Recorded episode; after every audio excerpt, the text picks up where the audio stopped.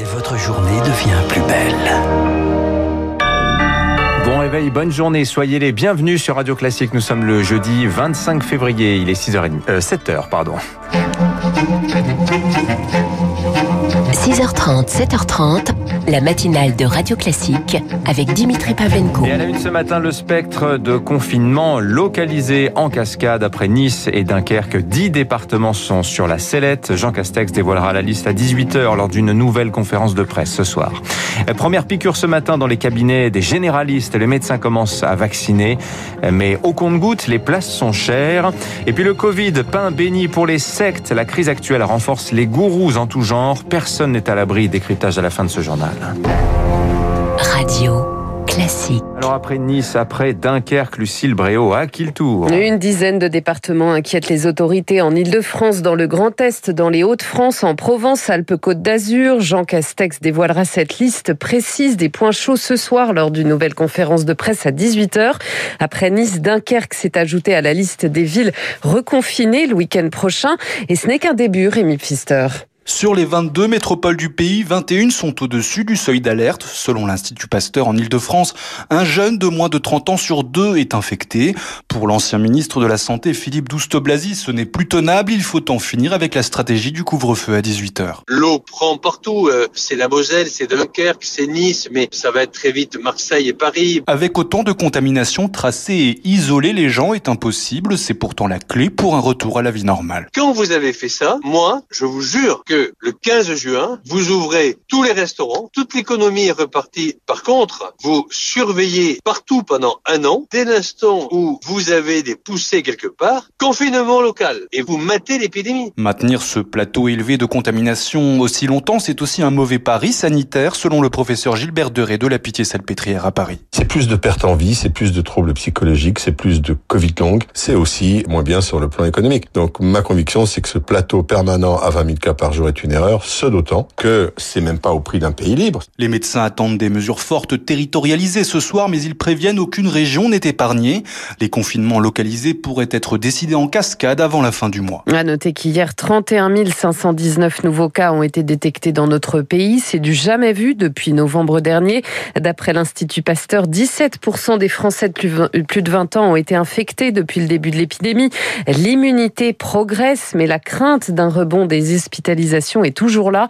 Si le variant anglais continue de se diffuser, on pourrait frôler les 4500 admissions par jour dans les semaines à venir.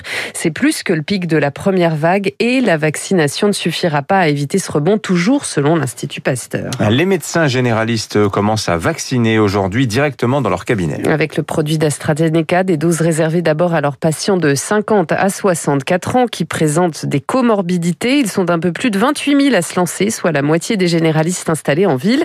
Le docteur Jacques Battistoni en fait partie, installé près de Caen. Il préside aussi le syndicat MG France. Il s'est confié à Marc Tédé. J'ai d'abord sélectionné tous mes patients âgés de 50 à 64 ans. Et sur ces 200 personnes, j'ai sélectionné les patients les plus à risque et rapidement la liste de 10 personnes s'est trouvée complétée. Le vaccin, je le prends à 9h moins le quart, là chez la pharmacienne juste à côté du cabinet qui est à 200 mètres. Et je vais l'utiliser et faire les vaccins dans la matinée.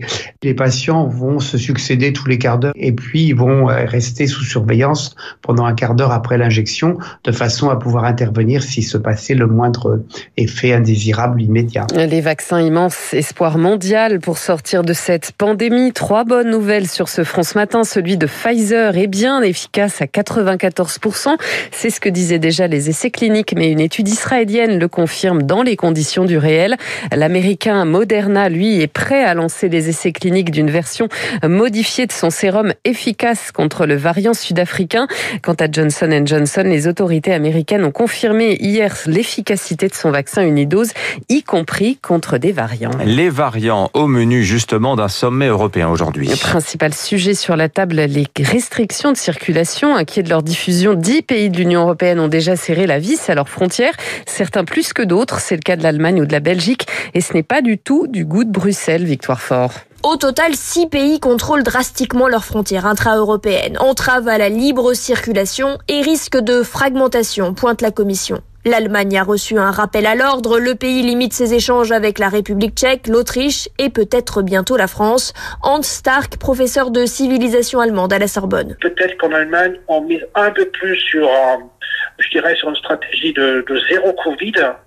Pour euh, la France, la situation est considérée comme inquiétante. Le taux d'incidence en France est trois fois plus élevé que la moyenne en Allemagne, alors qu'en Allemagne, a euh, 20 millions plus d'habitants. La Commission européenne avait pourtant pris les devants pour ne pas revivre la cacophonie de l'année dernière. Elle a publié un guide de bonne conduite pour harmoniser les mesures et éviter que les frontières ne se referment en vain. Patrick Martin-Genier, spécialiste de l'Union européenne et enseignant à Sciences Po. Ces mesures vont trop loin par rapport à ce guide qu'elle avait publié. Elle peut accepter qu'il y ait une limitation de la circulation pour des motifs sanitaires, mais elle est comptable de la liberté de circulation qui est une valeur de l'Union européenne. Au-delà du symbole, la Commission avance l'argument économique. Ce sont les chaînes de production de tous les pays membres qui risquent d'être déstabilisées. Victoire fort, c'est un nouveau sujet de tension en perspective entre la France et l'Iran. Paris a confirmé hier soir la détention d'un Français en Iran. Il s'agirait d'un touriste de 35 ans arrêté il y a neuf mois sans explication. L'ambassade de France à Téhéran est en contact régulier avec lui. Au chapitre judiciaire, 12 supporters de l'Olympique de Marseille condamnés hier soir à des peines allant de 6 mois de prison avec sursis à 3 mois ferme aménageables. Ils avaient pris part au saccage fin janvier de la commanderie, le centre d'entraînement entraînement du club. Deux ont été relaxés. Marseille où Gérald Darmanin est attendu aujourd'hui pour parler lutte contre les trafics de stupéfiants. Le ministre de l'Intérieur a promis 300 policiers supplémentaires à la cité phocéenne. On termine avec un phénomène inquiétant. La crise sanitaire fait les affaires des sectes. On en dénombre 500 en France, soit 140 000 personnes sous emprise dans tous les milieux. Chiffre issu du dernier état des lieux de la MIVILU, de la mission de lutte contre les dérives sectaires. Il y a quelques mois, Marlène Schiappa, la ministre déléguée à la citoyenneté, lui a commandé une étude sur l'émergence justement de nouveaux groupes sectaires. Et bilan, le Covid a alimenté les dérives, Thomas Giraudot. À chaque catastrophe, les gourous trouvent un terrain fertile pour influencer des personnes affaiblies, perdues, explique une association de lutte contre les sectes. Elle voit une profusion de coachs, de pseudo-médecins proposant des remèdes miracles pour se protéger de la Covid. Yoga, méditation, plantes vendues seulement sur le site internet du charlatan. Des escroqueries qui deviennent des sectes quand les clients sont adeptes, refusent d'écouter les avertissements de leurs proches. Ils sont sous une emprise mentale qui s'exerce même à distance via les réseaux sociaux.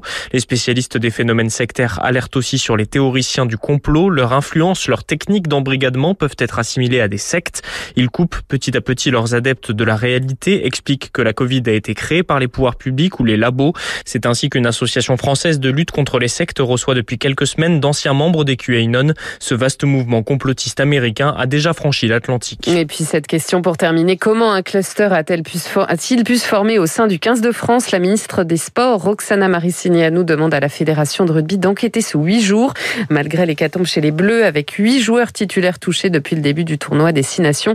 Le prochain match face à l'Écosse prévu dimanche a été maintenu. Ça sent le resto clandestin dans l'équipe de France de rugby. J'ai pas d'informations, c'est une supposition. Merci Lucille Bréau, 7h08, revenez-vous à 8h tout à l'heure. Dans un instant, le rappel des titres euh, de l'économie, l'édito de François Vidal, on va parler du moral des patrons de PME et puis juste après notre invité ce matin, Guillaume Poitrinal. Avec lui, on va parler de Woodéum, société qui fait de la construction 100% en bois. Est-ce l'avenir du bâtiment?